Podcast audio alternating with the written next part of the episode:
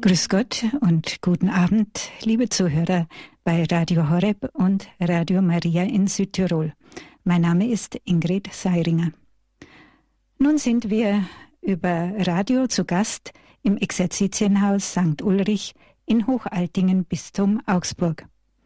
Palutinerpater Hans Burb wird uns das Johannesevangelium weiter auslegen. Heute ist es der siebte Teil. Wir freuen uns darauf. Bitte, Herr Pater ja, Dankeschön. Liebe Brüder und Schwestern, wir haben letztes Mal Jesus am Jakobsbrunnen mit der Sünderin betrachtet. Und es geht jetzt weiter mit dem Kapitel 4 des Johannesevangeliums, wenn Sie es bitte aufschlagen. Und zwar der Vers 43. Da heißt es, nach diesen Tagen, nach diesen beiden Tagen ging er von dort nach Galiläa. Also Jesus blieb zwei Tage in Samaria. Sie erinnern sich vielleicht noch letztes Mal, die Leute kamen aus der Stadt und sie haben Jesus gehört und sie haben gesagt zu der Sünderin, wir glauben jetzt nicht mehr, dass es der Messias ist, weil es du gesagt hast, sondern weil wir ihn selbst gehört haben. Und sie haben ihn ja eingeladen, bei ihnen zu bleiben, und er blieb zwei Tage. Also diese Zeitangabe von zwei Tagen zeigt eigentlich, dass er in Eile war. Nämlich, er wollte nach Galiläa gehen. So heißt es dann, 44 und 45, Jesus selbst hatte nämlich bestätigt, ein Prophet wird in seiner eigenen Heimat nicht geehrt. Als er nun nach Galiläa kam, nahmen ihn die Galiläer auf, weil sie alles gesehen hatten, was er in Jerusalem während des Festes getan hatte. Denn auch sie waren zum Fest gekommen. Also Jesus zog wohl eben von Samaria rüber über Nazareth nach Kana. Nicht? Und deshalb diese Erinnerung an sein Wort in Nazareth. Kein Prophet ist angesehen in seiner Vaterstadt. Das hat er ja bei seinem ersten Besuch in Nazareth gesagt. Sie erinnern sich. Nicht? Und jetzt wiederholt er das. Also ist er wohl über, von Samaria über Nazareth nach Kana gegangen. Nicht? Und deshalb diese Erinnerung an dieses Wort. Und dieses Wort wird also hier nicht nur auf Nazareth hin gesprochen, sondern auf ganz Galiläa ausgedehnt. Er nennt es ganz Galiläa, nicht seine Heimat, sein Ort, seine Vaterstadt. Nicht? Es ist also ein Zeugnis des Unglaubens in Galiläa. Nicht? Kein Prophet ist anerkannt in seiner Vaterstadt. Ein Zeugnis des Unglaubens in Galiläa. Und denken wir gerade auch an die Wehrufe später, die er gerade über diese galiläischen Städte ausgesprochen hat. Weh dir Korazim, weh dir Bethsaida, weh dir Kapharnaum. Nicht alles Städte in Galiläa. Man hat diesen Streifen dort unten sogar genannt das heidnische Galiläa. Also er ist dort auf Unglauben gestoßen. Sie erkennen Jesus als den Gottgesandten nicht. Sie erkennen ihn als den, der da Zeichen gewirkt hat. Sie haben das gesehen beim Fest in Jerusalem und jetzt halt äh, begrüßen sie ihn, sind es neugierig. Wenn Sie, das ist der Unterschied. Was suchen Sie? Sie suchen wieder Wunder, etwas Besonderes. Sie erwarten ihn jetzt eben, weil sie diese Zeichen Jerusalem sahen, aber wie gesagt, sie suchen wieder etwas. Sie suchen nicht ihn. Sie erinnern sich an die früheren Stellen, wo Jesus äh, sich rumdrehte und die ersten zwei Jünger ihm folgten. Was sucht ihr? Und sie sagen, wo wohnst du? Wir suchen dich, du, dich. Nicht etwas. Nicht? Und genau hier, das erleben wir hier wieder. Sie erwarten von ihm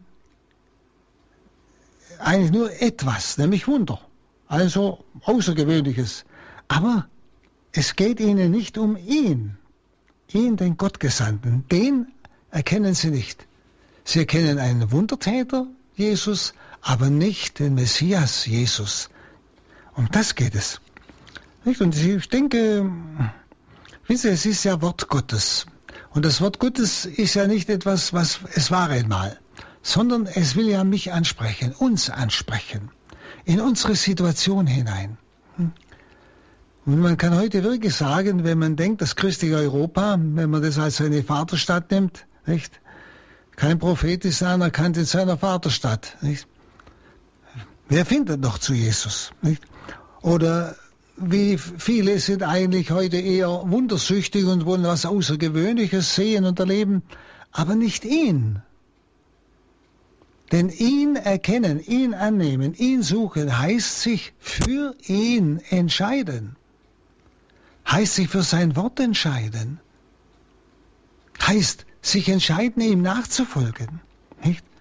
Und genau das will das, dieses Wort Gottes hier wieder wecken. Dieses Galiläa, das sind wir jetzt.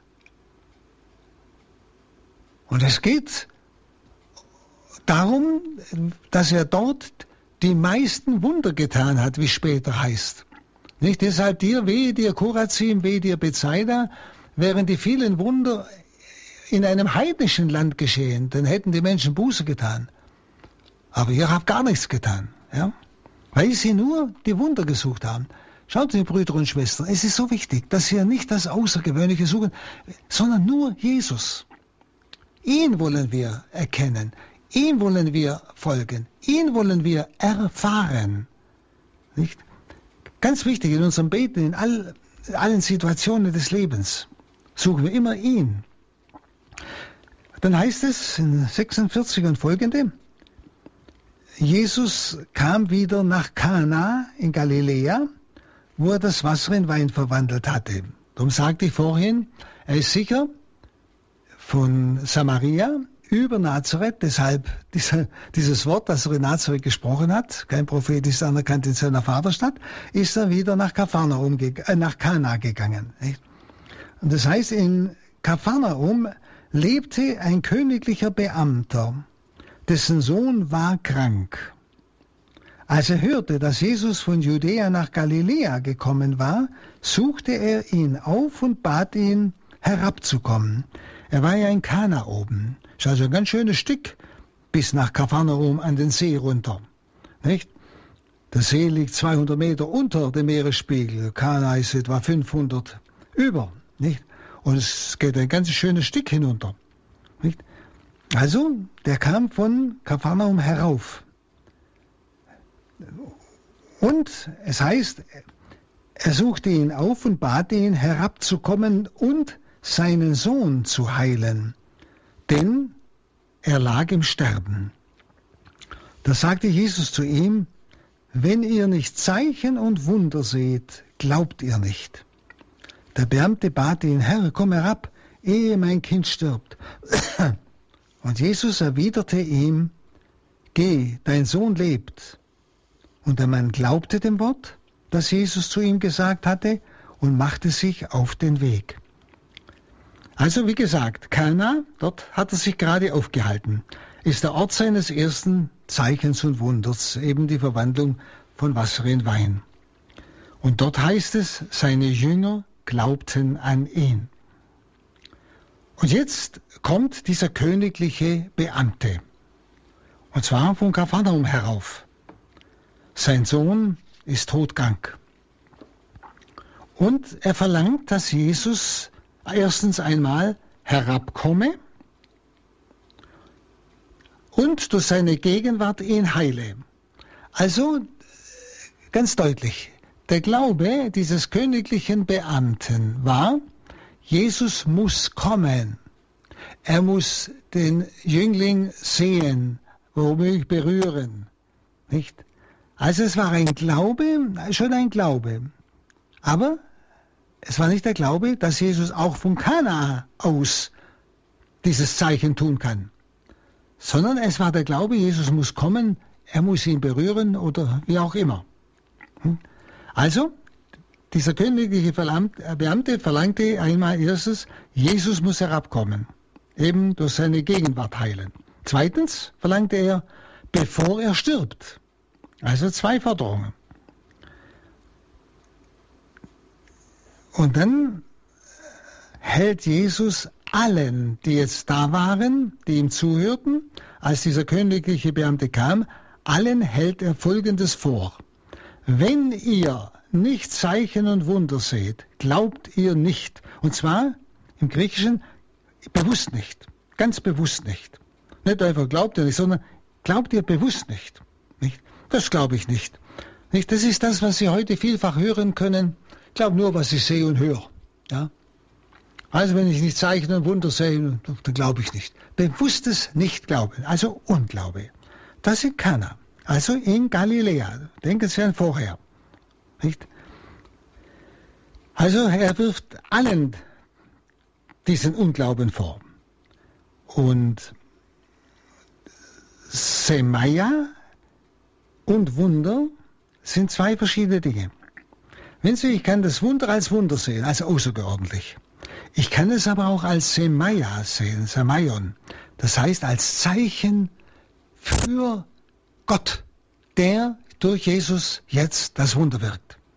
Also Semaya Zeichen heißt, ich sehe nicht bloß das Wunder, das Außergewöhnliche und will auch nicht bloß das Wunder, sondern dieses Handeln Jesu, das Wunder, weist auf die Göttlichkeit in ihm hin. Das, dann wird das Wunder zum Zeichen. Deshalb das Unterscheiden. Zeichen und Wunder. Jesus, er sagt immer, dass sie das, dass sie das Zeichen nicht erkennen. Sie wollen immer Wunder sehen, aber sie erkennen das Zeichen nicht. Das heißt, dass das Wunder ihnen hilft, im Wundertäter in Jesus den Sohn Gottes, den Messias zu erkennen. Nicht? Deshalb sagt er, wenn ihr nicht Zeichen und Wunder seht, glaubt ihr nicht. nicht? Also manche wollen immer nur, nur Heilung. Sie wollen nicht mehr, sie wollen nur Heilung. Sie wollen nicht Jesus. Sie wollen sich nicht für ihn entscheiden. Es geht ihnen um sich selbst. Ich suche nur meine Heilung. Aber mit Jesus will ich nichts zu tun haben. Das ist etwas, was bis heute geht. Nicht? Wenn der Mensch krank ist dann sucht er überall Heilung und sucht vielleicht auch im Gebet, probiert es auch da, aber er will sich nicht für Christus entscheiden. Und dann kann auch kein Heil geschehen. Ja? Es geht dem ungläubigen Menschen immer wieder um sich selbst. Nicht? Und dieser Mann, dieser königliche Beamte aber, nimmt die Heilung als Zeichen an für den Gottmenschen. Nicht? Er nimmt diese Heilung als Zeichen an. Nicht? Und Jesus sagt ihm ja, nicht? Äh, geh, dein Sohn lebt. Und es das heißt, der Mann glaubte dem Wort, das Jesus zu ihm gesagt hatte und machte sich auf den Weg. Er glaubte dem Wort. Merken Sie den Unterschied. Er kam mit der Forderung, komm herab, damit durch deine Gegenwart das Kind heil wird, bevor es stirbt. Und jetzt sagt Jesus, also gleichsam, ich komme nicht, sondern geh. Dein Sohn lebt. Und es heißt, der Mann glaubte. Und wodurch drückt er den Glauben aus? Indem er geht. Er geht heim. Stellen Sie, er bettelt nicht mehr an Jesus herum, du musst kommen. Das wäre Unglaube. Sondern er glaubt dem Wort, dass Jesus jetzt in Kana gesprochen hat und dass das Wunder der Heilung in Kapharnaum da unten geschieht. Also dieser Mann nimmt die Heilung als Zeichen an für den Gottmenschen. Und das heißt dann, äh, dass er und sein ganzes Haus zum Glauben an Jesus kam. Merken Sie, zum Glauben an Jesus kam. Dieses Wunder war ein Zeichen für sie, das ist der Messias, der Sohn Gottes. Und haben sich für Jesus entschieden. Und das heißt dann, ähm, Also geh, dein Sohn lebt. Der Mann glaubte dem Wort, das Jesus zu ihm gesagt hatte und machte sich auf den Weg. Das ist der Ausdruck des Glaubens. Er ging. Noch während er unterwegs war, kamen ihm seine Diener entgegen und sagten, dein Junge lebt. Da fragte er genau nach der Stunde, in der die Besserung eingetreten war. Und sie antworteten, gestern, in der siebten Stunde, ist das Fieber von ihm gewichen. Da erkannte der Vater, dass es genau zu der Stunde war, als Jesus zu ihm gesagt hatte, dein Sohn lebt. Und er wurde gläubig mit seinem ganzen Haus. Also, wie gesagt, obwohl der Mann meinte, Jesus muss herabkommen, glaubte er augenblicklich, überlegen Sie mal, augenblicklich dem Befehl Jesu, dass er nicht kommen muss, sondern dass er von Kana aus das Wunder tun kann. Und er ging. Es war wohl ein anfänglicher Glaube, der sich aber im Gehorsam ausdrückte. Ganz interessant, der sich im Gehorsam ausdrückte. Der Mann ging. Ja? Und hat dem Wort Jesu geglaubt. Und dieses Glauben hat sich in diesem Gehorsam ausgedrückt. Also Glaube als Tun. Nicht Glaube als Gefühl. Glaube als Tun. Ich gehe auf das Wort Gottes ein, auch wenn ich Zweifel im Herzen habe. Auch wenn ich gefühlsmäßig es nicht glauben kann, gefühlsmäßig. Aber Glaube als Tun. Als Gehorsam. Ich tu's. Wenn Sie so auch, als wir auf das Wort Gottes hören und es einfach tun, um zu erfahren, dass es wahr ist. Glaube heißt tun. Also, und wie gesagt, unterwegs kamen die Zeugen, seine Diener, und haben ihm bezeugt, der Sohn lebt. Und jetzt heißt es, er erkannte. Nicht, dass es die Stunde war. Er erkannte. Dieses er erkannte war nicht bloß, ich habe registriert. Es war genau diese Stunde. Verstehen Sie? Nicht einfach so oberflächlich, er erkannte, es ist die gleiche Stunde gewesen, als Jesus sagte, geh, dein Sohn lebt, sondern dieses Erkennen ist ein tieferes Erkennen im, vom griechischen Wort. Nämlich, er durchschaute das Wunder. Es, er hat es als, wie ich vorhin schon sagte, als Zeichen gesehen. Zeichen für die Messianität, für die Gottheit Jesu. Nicht? Das ist mit diesem Wort er erkannte gemeint. Nicht? Er hat also nicht bloß wahrgenommen, jetzt ist gleiche Stunde und der Sohn ist gesund, okay, ist ganz gut, also interessiert mich dieser Jesus nicht mehr. Nein. Er hat es als Zeichen erlebt, als Semaion. Das ist das, was ich vorhin erklärt habe. Und er glaubte mit seinem ganzen Haus, also er entschied sich ganz und gar für Christus. Also er und sein Haus. Also er fand nicht über das Wunder zu Jesus, sondern über das Zeichen. Verstehen Sie? Das Wunder als Zeichen. Ja? Das heißt dann, So tat Jesus sein zweites Zeichen, und das auch wieder in Kana, nicht? Und zwar, nachdem er von Judäa nach Galiläa gekommen war. Jetzt gehen wir einen Schritt weiter, fünftes Kapitel. Da heißt es im ersten Vers, einige Zeit später war ein Fest der Juden und Jesus ging hinauf nach Jerusalem.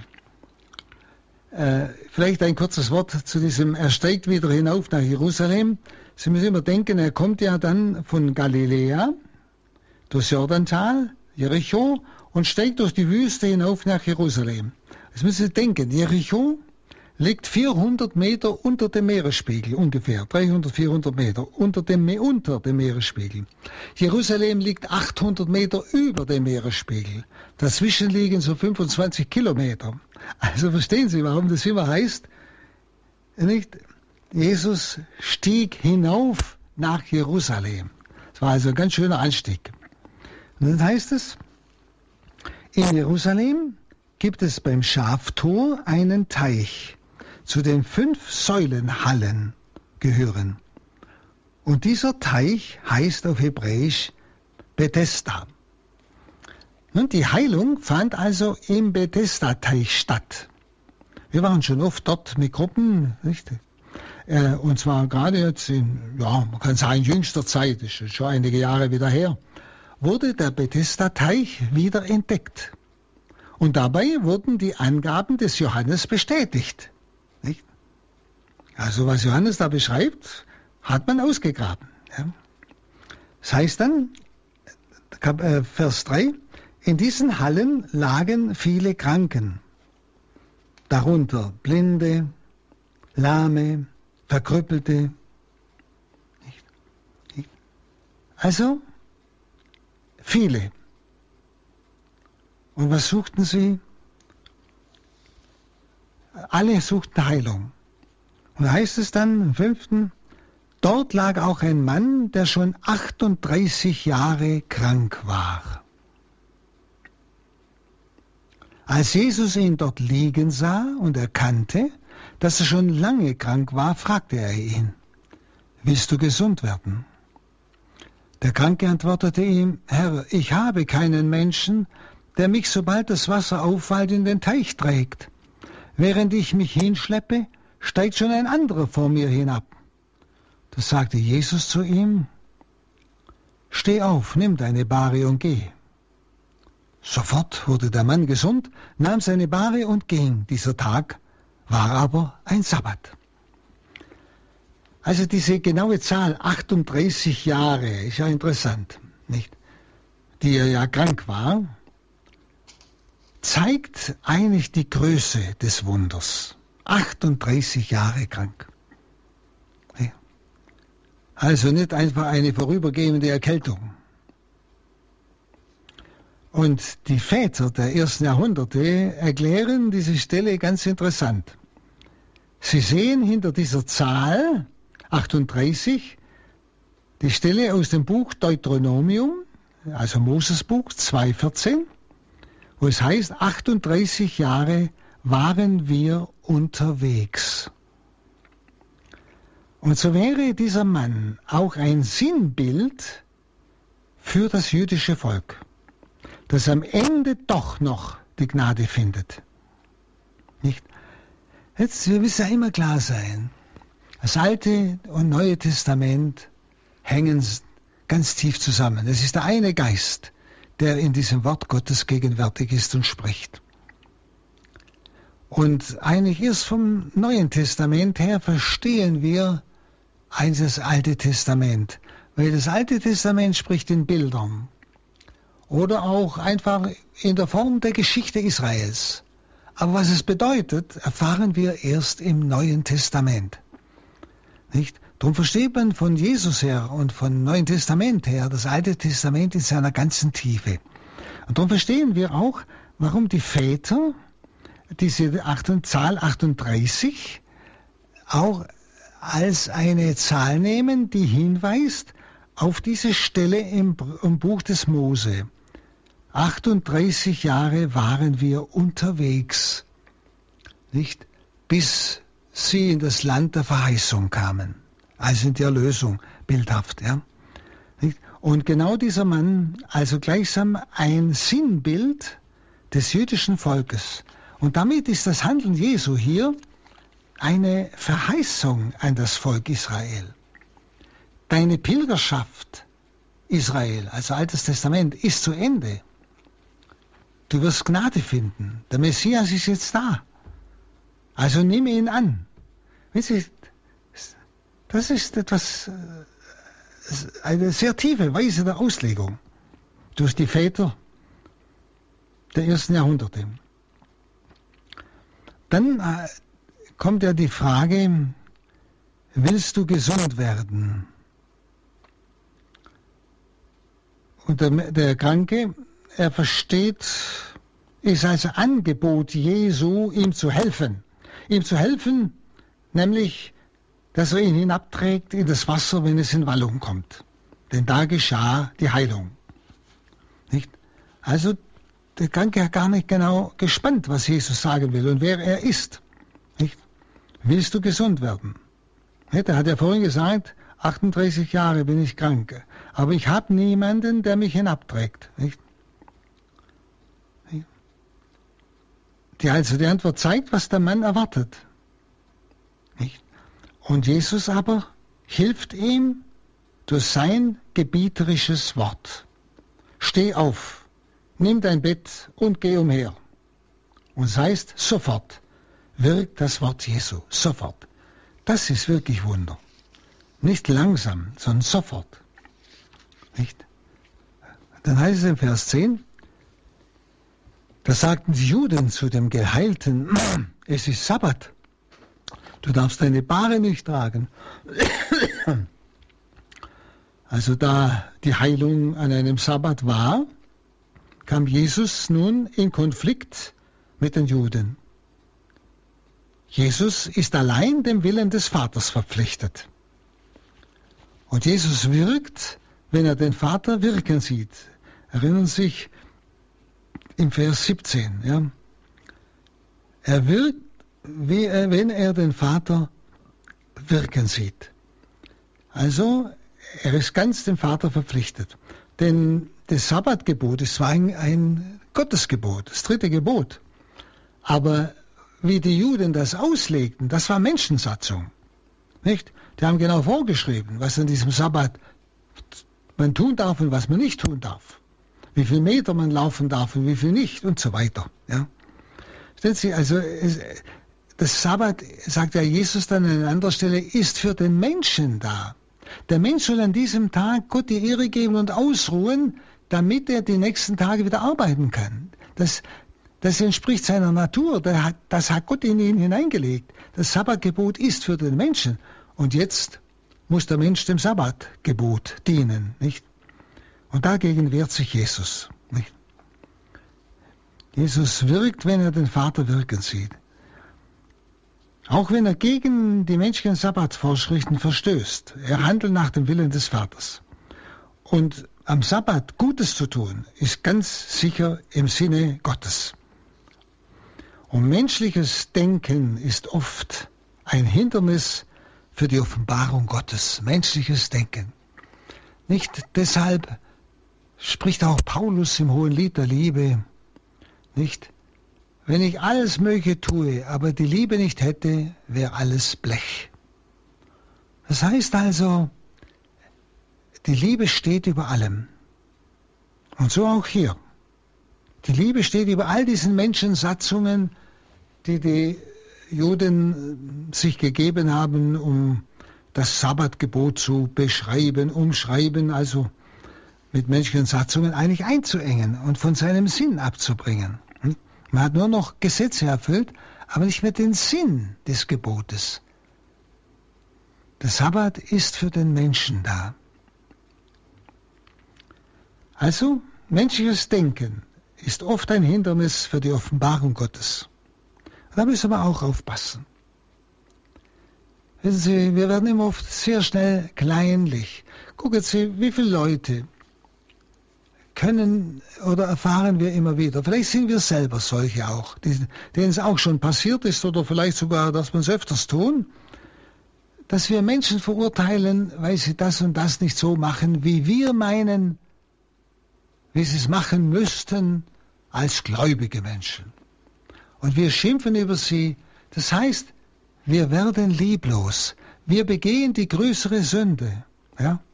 Menschliches Denken ist oft ein Hindernis für die Offenbarung Gottes, auch für das Handeln Gottes. Ja? Dann schauen wir 11 bis 13. Der Mann, erwidert, äh, der, der Mann erwiderte, nicht, die Juden haben ihm ja gesagt, es ist Sabbat, du darfst dir die Bahre nicht tragen. Der Mann erwiderte, der Mann, der mich gesund gemacht hat, sagte zu mir, nimm deine Bahre und geh. Sie fragten ihn, Wer ist das denn, der zu dir das sagte, nimm deine Bahre und geh? Der Geheilte wusste aber nicht, wer es war. Jesus war nämlich weggegangen, weil sich dort eine große Menschenmenge angesammelt hatte. Also der Geheilte kennt Jesus nicht einmal. Sie, ist das nicht wieder ein Bild für Israel und ein Bild für uns? Wir nehmen die Gaben Jesu an, ohne uns für ihn zu interessieren. Stellen Sie, wir nehmen die Gaben Jesu an, er nimmt das Geheim an, er kümmert sich gar nicht, wer das war, interessiert ihn gar nicht und steht auf und geht. Es ist also ein Bild für die Juden, die ihn auffordern, du darfst dein Bett nicht tragen. Auch sie nehmen alle Gaben Gottes an, dass sie gesund sind, dass sie leben und so weiter, dass sie zum Volk Israel gehören, aber sie kümmert sich nicht um Jesus, der interessiert sie nicht. Und wir genauso. Wann danke ich Gott für meine Gesundheit, dass ich aufstehen kann, dass ich arbeiten kann, nicht? Dass ich so leben kann gegenüber so vielen, vielen Millionen, die in Grenzen und Nöten leben, ja? Ich nehme die Gabe Gottes an. Ich nehme an, was Gott an mir täglich tut, so unauffällig. Aber ohne mich für ihn zu interessieren, sagen wir es mal ganz scharf, interessiere ich mich wirklich für ihn? Also Sie spüren, das Wort Gottes, das kann man nicht einfach so lesen und so wie ein Geschichtsbuch, das war damals so und der hat so gehandelt, sondern es ist immer ein Anspruch an mich. Ein Wort, ich bin jetzt der, dieser Mann, der da geheilt wurde und der sich gar nicht für Jesus interessiert, sondern die Gabe Gottes annimmt und geht. Dann heißt es, 14, später traf ihn Jesus im Tempel und sagte zu ihm, jetzt bist du gesund, sündige nicht mehr, damit dir nicht noch Schlimmeres zustößt. Interessantes Wort. Sündige nicht mehr zeigt, dass durch Jesus Gottes Heilswille und Heilswirken offenbar wird. Und dass die Ursache seiner Krankheit die Sünde war. Das will man heute nicht mehr wahrhaben. Dass die Sünde das größte Übel in der Welt ist und die Quelle allen Unheils. Schauen Sie, es gibt heute Studien von Medizinern und Psychologen in Amerika, in Deutschland, die genau diesen Zusammenhang zwischen Sünde und Krankheit studieren.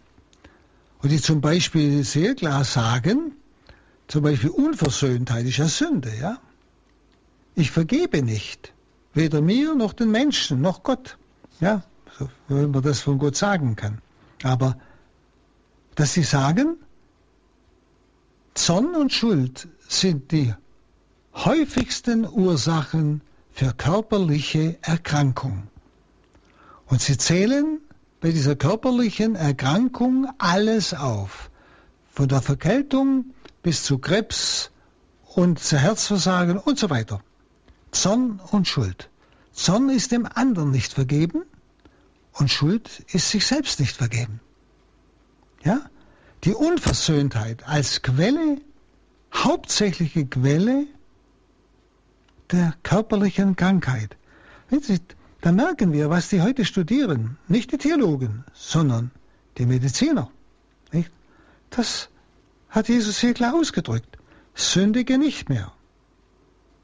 Es zeigt erstens einmal Sünde als Quelle der, des Unheils in der Welt, aber zeigt auch, dass Jesus Sohn Gottes ist. Nur Gott kann Sünden vergeben. Und diese Heilung war eine Vergebung der Schuld. Zugleich damit der Mann heil werden konnte. Wissen Sie, darum kann man manchmal wirklich erleben, dass wenn ein Mensch ernsthaft mal wirklich wieder zur Beichte geht und alles bereut, echt bereut und von Gott im Sakrament die Sünde vernichtet wird, die Ursache allen Leids vernichtet wird in ihm, dass er plötzlich aufatmen kann und dass seine Krankheiten gesunden können. Das sind ja auch Erfahrungen heute. Darum hat Hildegard von Bingen gesagt, man müsste in jede Arztpraxis zuerst einen Beistuhl hineinstellen, bevor der Mensch zum Arzt geht. Also äh, ich möchte mal einfach diese praktischen Dinge einfach dazu äh, erwähnen, damit sie das nicht als Theorie sehen, sündige nicht mehr, damit dir nicht noch Schlimmeres zustößt. Ja? Das zeigt, dass also Jesus Sohn Gottes ist. Gott, der Sünden vergeben kann. Und auch als Folge der Sündenvergebung Heil schaffen kann an den Folgen der Sünde. Wenn Jesus von noch größerem Übel spricht, dass dir nicht noch größeres Übel widerfährt, meint er den leiblichen Tod als Sündenstrafe. Oder eher noch die ewige Verdammnis. Alles. Das Werk der äußeren Heilung ist also Zeichen des größeren Werkes, nämlich des ewigen Lebens. Dass er von Jesus ewiges Leben mitgeteilt bekommt. Und im Vers 15, nämlich der Mann ging fort und teilte den Juden mit, dass es Jesus war, der ihn gesund gemacht hat. Nicht? Der Mann denunziert eigentlich Jesus bei den Juden. Warum? Warum?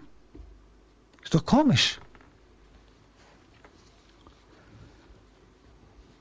Und dann heißt es, daraufhin verfolgten die Juden Jesus weil er das an einem Sabbat getan hatte. Ist da nicht der Ausdruck für die unheimliche Undankbarkeit des Menschen, meiner Undankbarkeit, ihrer Undankbarkeit? Der Herr tut mir Gutes und ich denunziere ihn. Das, was dann Judas auch gemacht hat. Vielleicht auch Petrus in einer gewissen Weise, als er ihn verleugnet hat. Ja. Dann heißt es 16, daraufhin verfolgten die Juden Jesus, weil er am Sabbat das getan hat. Und dieses Verfolgen ist im Imperfekt. Das heißt, auf Dauer. Von da an verfolgten sie ihn und wollten ihn umbringen. Und es heißt in Vers 17, Jesus aber entgegnete ihnen, mein Vater ist noch immer am Werk und auch ich bin am Werk.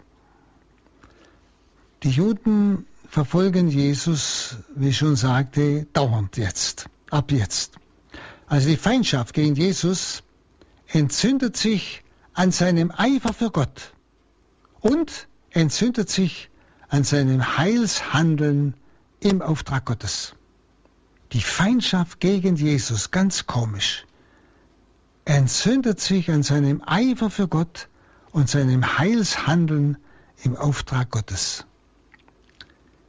Ist das nicht geblieben bis heute? Denn der Jünger steht nicht über dem Meister, sagt Jesus.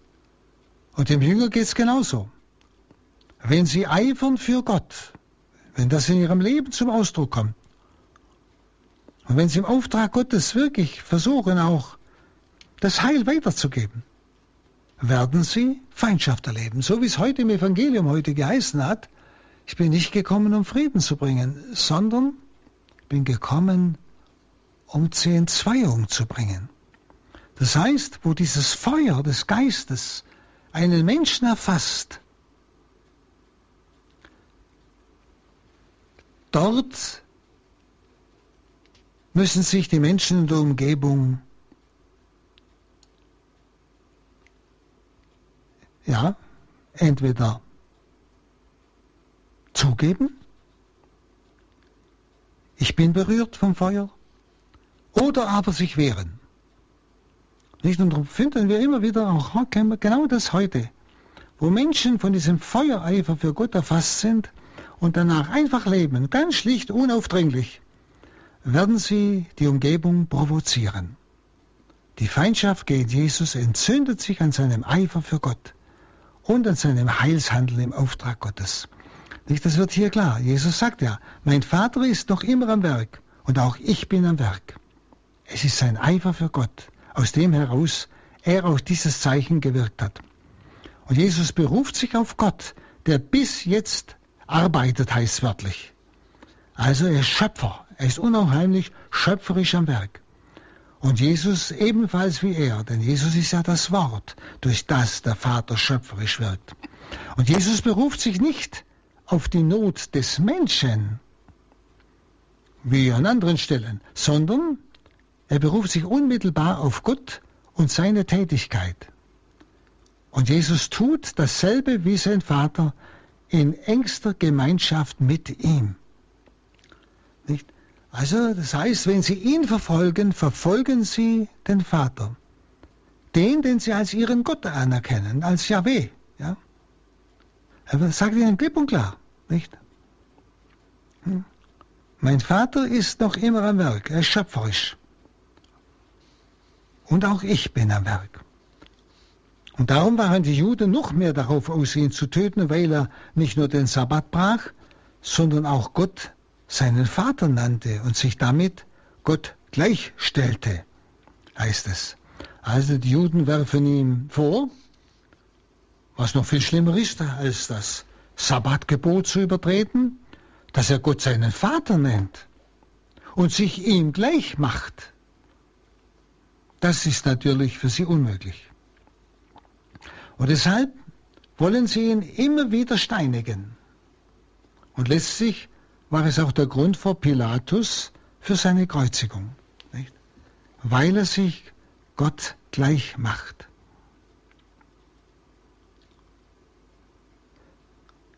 Nicht? Das spüren Sie wieder, wenn Sie die Betrachtung vom Anfang noch einmal bedenken. Sie erkennen das Zeichen nicht. Sie sehen zwar das Wunder, aber das übersehen Sie total. Denn es geschieht am Sabbat und da darf man sowas nicht tun. Fertig. Dann wird es gar nicht akzeptiert. Geschweige über das Wunder, das Semaion, das Zeichen zu erkennen. Ja, wer so etwas tut, wer ist das? Das ist doch, kann doch nur Gott sein. Verstehen Sie? Sie kommen gar nicht so weit. Sie ärgern sich, dass er sich Gott gleich macht. Das hätten sie aber selber merken müssen, dass er Gott gleich ist, durch dieses Wunder, durch dieses Zeichen der Heilung. Hätten sie ja selber merken müssen, dass er Gott gleich ist, dass Gott in ihm gegenwärtig ist und handelt. Nun, der Anspruch Jesu, der Sohn zu sein, bestimmt natürlich das folgende Gespräch, nämlich im Vers 19.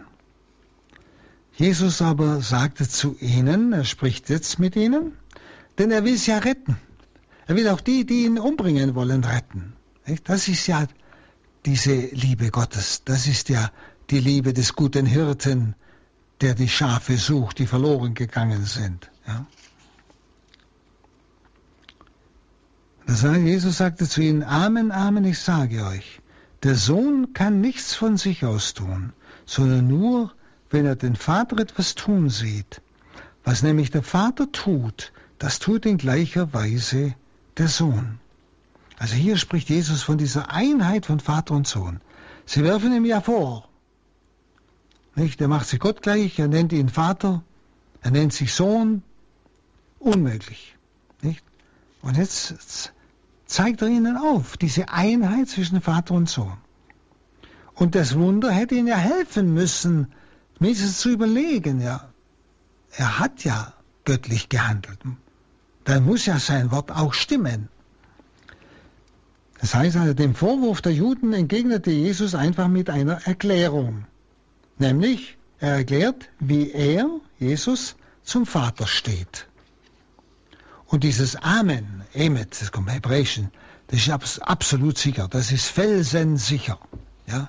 Also da gibt es gar nichts zu deuten nicht, ist ein Ausdruck dieser Sicherheit für das, was er sagt. Nicht? Und sein Verhältnis zum Vater ist ja äußerlich nicht feststellbar. Sie sehen ja nur einen Menschen. Sie sehen ja nichts von Gott. Äußerlich ist er, wie gesagt, ein Mensch. Und er nennt sich aber betont der Sohn. Ganz deutlich. Der Sohn kann nichts von sich aus tun, sondern nur, wenn er den Vater etwas tun sieht. Er ist nicht einer der Söhne, sondern er ist der Sohn mit Artikel. Mit Artikel, der Sohn, der Einzige. Nicht einer von vielen. Also eine ganz klare Offenbarung. Nicht? Und das zeigt sein einmaliges Verhältnis zum Vater. Und er zeigt auch durch diesen Titel, der Sohn, dass er in völliger Unterordnung unter Gott bleibt. Er muss also so handeln, wie er am Sabbat gehandelt hat, wenn er Gott gehorsam bleiben will. Er tut das, was er den Vater tun sieht. Er hat, der Vater handelt in ihm. Sie handeln gemeinsam. Man kann die Dreifaltigkeit nicht auseinandernehmen, dass nur der Vater handelt oder der Sohn oder der Geist. Es sind immer alle drei, bei allem am Werk, bei allem, auch bei der Erlösung. Da hat es keine Zuschauer gegeben, sondern alle waren beteiligt. Das ist ja ein unwahrscheinliches Geheimnis, das große Christusgeheimnis, oder das sagen wir, Geheimnis der Christenheit, der dreifaltige Gott. Dieses unwahrscheinliche Leben in Fülle, diese Unendlichkeit Gottes. Also, er musste so handeln, so wie er am Sabbat gehandelt hat, wenn er Gott gehorsam bleiben will. Das versucht er ihnen nun zu erklären. Nicht? Er kann nichts aus sich selbst tun. Also nicht reden, wie er will, nicht anders richten, als er es vom Vater hört. Das meint natürlich nicht, dass er ein willenloses Werkzeug ist, sondern Vater und Sohn und Geist haben ja dieselbe totale, klare Erkenntnis. Und deshalb wollen sie alle miteinander dasselbe. Ja? Aber alle in voller Freiheit wollen dasselbe. Und so gesagt kann Jesus sagen, ich kann nicht anders tun, ich kann nicht aus mir selber handeln. Verstehen Sie, ich kann nicht. Das heißt, ich erkenne ja dasselbe wie der Vater. Deshalb will ich und muss ich eigentlich genauso handeln, wie der Vater handelt. Ja? Und ich kann auch nicht anders richten, als ich es vom Vater höre. Denn wir erkennen die Gerechtigkeit in voller Wahrheit, gemeinsam. Also das Einzige, was er aus sich selbst tut, ist die Hingabe seines Lebens.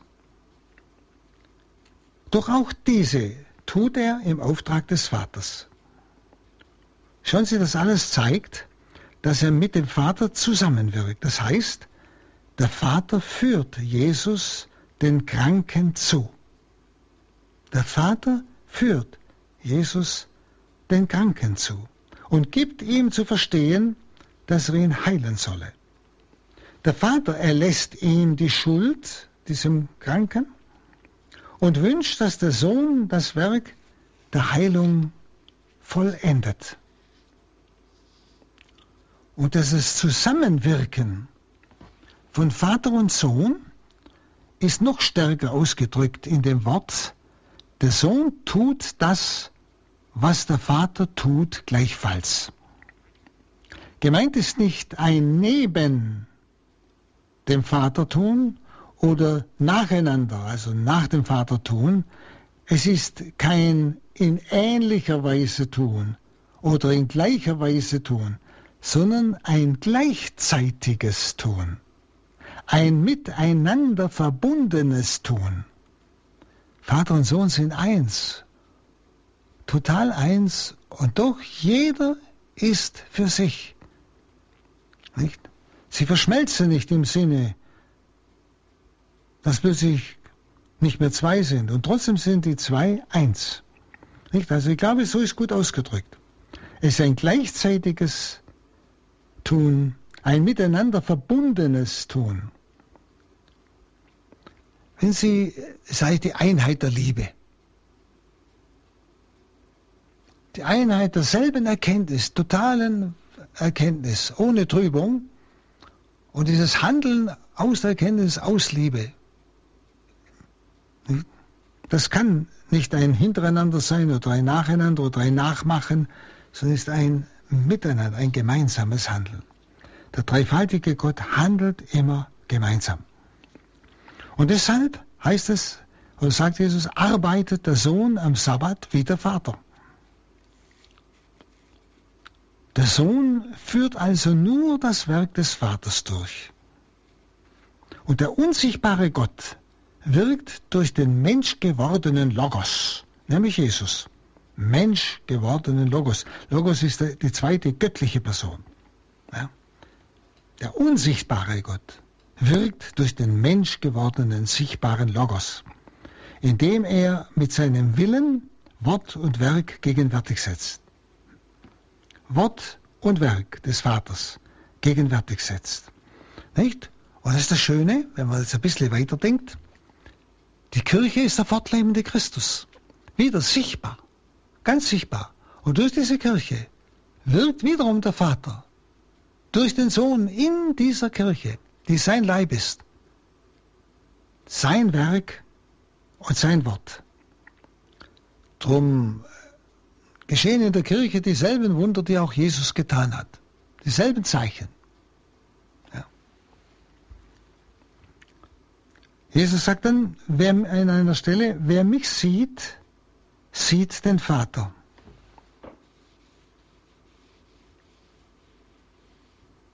Hm? Oder er sagt an einer anderen Stelle, meine Speise ist es, den Willen des Vaters zu tun. Sie kennen diese Stellen. Also, der Sohn offenbart den Willen des Vaters. Er verwirklicht das, was der Vater selbst zu tun wünscht. Also auch das Leiden. Der Sohn verwirklicht im Leiden das, was der Vater zu tun wünscht für uns. Nicht? Der Sohn ist es, der sich hingibt. Und da muss einer da sein, der es annimmt, diese Hingabe. Das ist der Vater. Ja?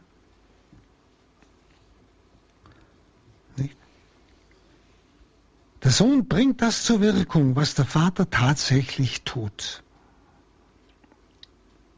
Und so hat sich Gott in Jesus den Menschen in höchster Weise geoffenbart, als der, der ihr Heil wirkt. Gott hat sich in Jesus den Menschen in höchster Weise offenbart, als der, der ihr Heil wirkt.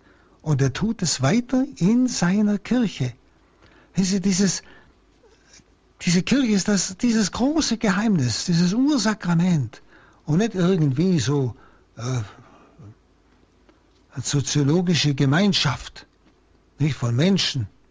Und deshalb ist auch nicht egal, zu welcher Kirche ich gehöre, sondern zu der Kirche Jesu Christi, die auf den Felsen Petri gebaut ist. Das ist entscheidend. Das ist entscheidend, ist nicht nebensächlich. Und so offenbart Gott in Jesus den Menschen in höchster Weise als der, der ihr Heil wirkt. Und so offenbart er sich in seiner Kirche heute. Dann 20 heißt, denn der Vater liebt den so und zeigt ihm alles, was er tut. Und noch größere Werke wird er ihm noch zeigen, so dass ihr staunen werdet.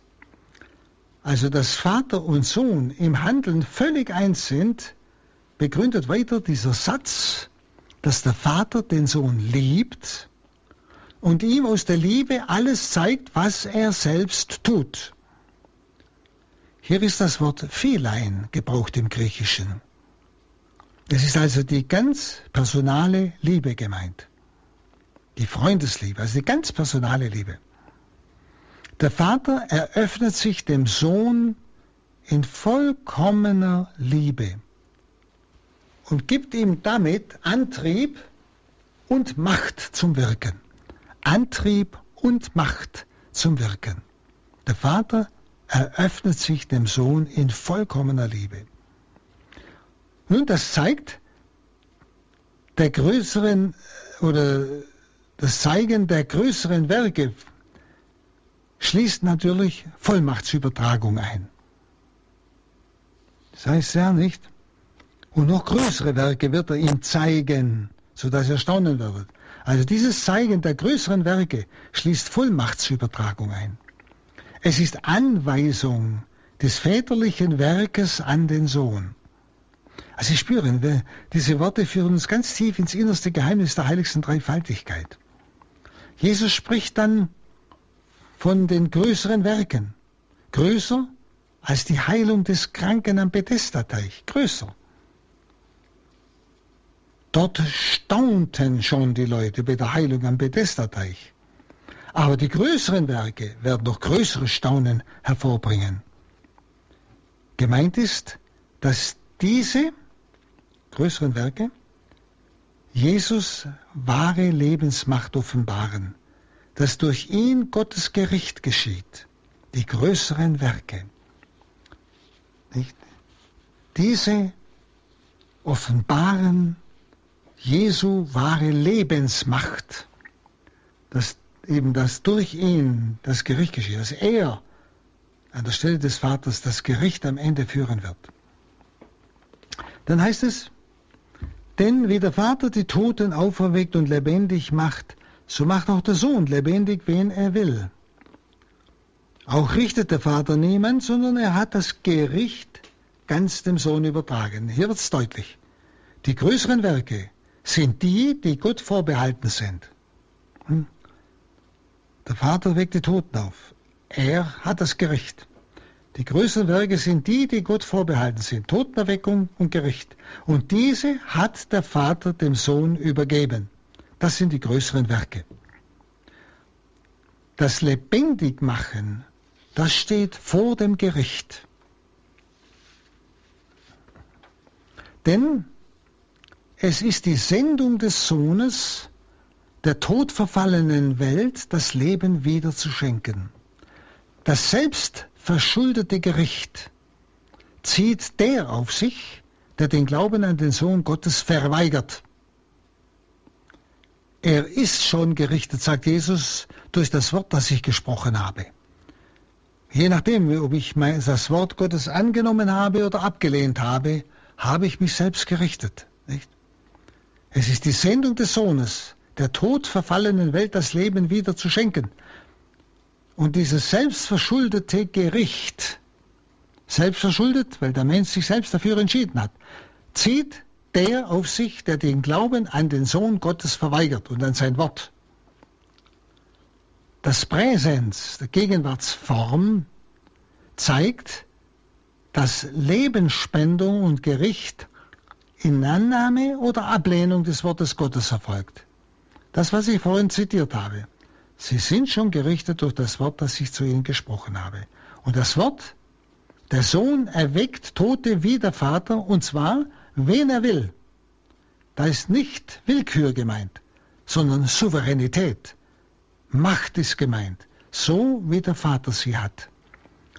Und dem Gericht verfallen also nur die, die den Ruf des Sohnes ablehnen, also nicht auf sein Wort hören. Durch den Sohn also handelt der Vater. Dann 23, damit alle den Sohn ehren, wie sie den Vater ehren. Wer den Sohn nicht ehrt, ehrt auch den Vater nicht, der ihn gesandt hat. Also so werden sie den Sohn ehren, wie sie den Vater ehren, sagt er. Der Vater beteiligt den Sohn an seiner Lebensmacht, damit alle den Sohn wie den Vater ehren. Denn der Sohn selbst sucht nicht seine Ehre, aber der Vater sucht seine Ehre, die Ehre des Sohnes. Nicht der Sohn sucht seine Ehre, der Vater sucht die Ehre des Sohnes. Nicht? Hm?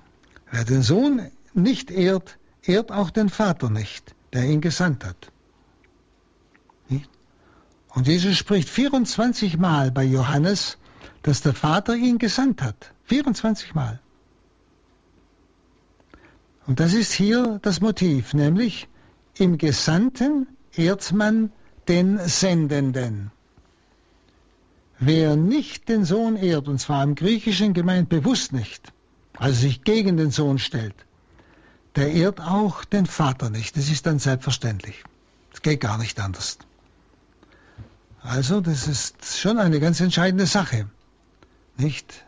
Wer Christus nicht annimmt, nimmt auch den Vater nicht an. Und wenn Menschen die Dreifaltigkeit ablehnen, Da muss man sich diese Frage schon mal gefallen lassen. Was heißt das? Wer den Sohn nicht ehrt, ehrt auch den Vater nicht. Dann 24. Amen, Amen, ich sage euch, wer mein Wort hört und dem glaubt, der mich gesandt hat, hat das ewige Leben. Er kommt nicht ins Gericht, sondern er ist aus dem Tod ins Leben übergegangen.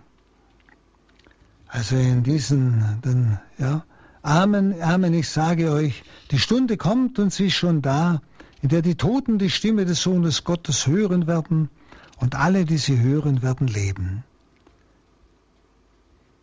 Denn wie der Vater das Leben in sich hat, so hat er auch dem Sohn gegeben, das Leben in sich zu haben. Und er hat ihm Vollmacht gegeben, Gericht zu halten, weil er der Menschensohn ist. Wundert euch nicht darüber, die Stunde kommt, in der alle, die in den Gräbern sind, seine Stimme hören und herauskommen werden. Die das Gute getan haben, werden zum Leben auferstehen, die das Böse getan haben, zum Gericht.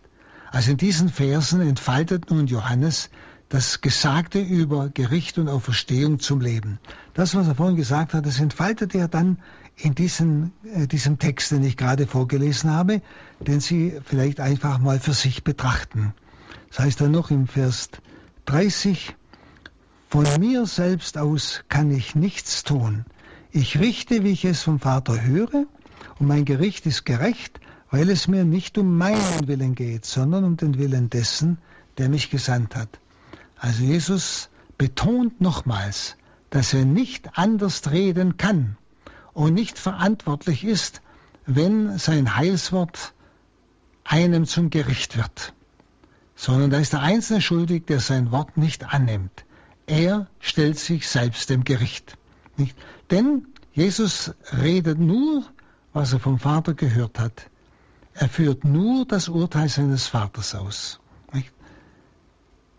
Also, ich denke, das sind Worte, die man leicht überliest, aber versuchen Sie es mal Satz für Satz noch einmal für sich bei Gelegenheit zu betrachten, gleichsam auf der Zunge vergehen zu lassen wo Jesus uns in dieses Geheimnis mit dem Vater führt und vor allem diese größeren Werke, nämlich er, wird, er hat die Vollmacht durch die Erlösung, uns zum Leben zu bringen, für ein ewiges Leben, durch die Gnade der Erlösung.